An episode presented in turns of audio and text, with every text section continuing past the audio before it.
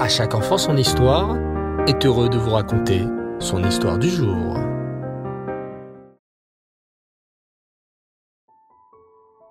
Bonsoir les enfants et Reftov, j'espère que vous allez bien. Bao Hashem. Lors du dernier épisode, nous avions découvert un personnage particulier et assez sombre, le roi Ménaché. Le roi Ménaché fit beaucoup d'avérotes tout au long de sa vie. Il se prosterna devant toutes les idoles de la terre et encouragea même les Juifs à se prosterner devant des idoles et à oublier Hachem.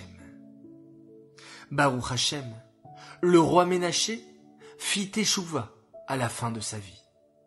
Alors qu'il était en grand danger, enchaîné par les généraux d'Achour et menacé d'être jeté au feu, il se souvint d'Hachem, le seul et unique Dieu. Le roi Ménaché supplia Hachem de le sauver et fit une très grande teshuva. Hachem accepte toujours la teshuva et le roi Ménaché fut sauvé par Hachem. Le roi Ménaché eut un fils qu'il appela Amon. Amon, hélas lui aussi, fit beaucoup d'avérotes. Il était même pire que son père. Le roi Amon interdit aux Kohanim d'offrir des corbanotes au Beth Amigdash. C'est extrêmement grave. Il fit même brûler des siffrés Torah. C'est affreux. Mais le pire était à venir. Que disait ce roi Amon? Il disait Bah, je sais ce que je vais faire. Je vais faire plein d'avérotes toute ma vie. Et à la fin de ma vie, je ferai teshuva. je dirai pardon à Hachem. Et ainsi, toutes mes fautes seront effacées. Mais c'est une très grave erreur, les enfants.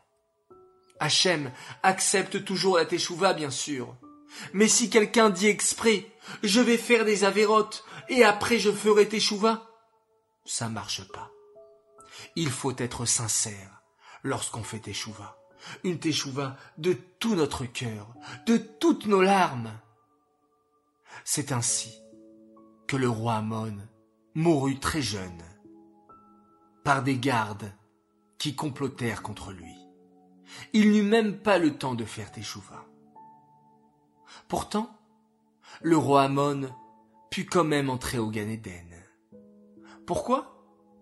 Parce que si lui fut un grand rachat, il eut le mérite, malgré tout, de donner naissance à un fils qui deviendra un grand sadique, le roi Yoshiao, dont nous parlerons les enfants dimanche prochain, lors d'un prochain épisode.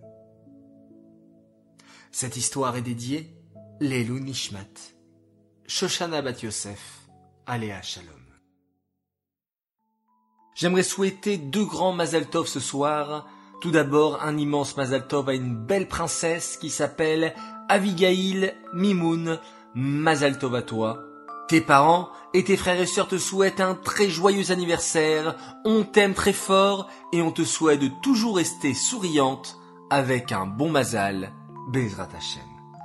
Mazal Tov aussi un garçon adorable, il s'appelle Shmuel Cohen, Mazal Tov de la part de tes frères et sœurs, Nava, Eli, Rachel, Israël et Esther, et de tes parents qui t'aiment très très fort. Ils sont très fiers de toi. Continue à être un grand sadique et on te souhaite de passer un très bon CP l'année prochaine, Bezrat Hashem. Voilà, chers enfants, je vous dis à tous Tov, très très belle nuit. Merci d'avoir partagé ces moments avec moi. Je vous dis à demain, Bezrat Hashem, et on se quitte en faisant un magnifique schéma Israël.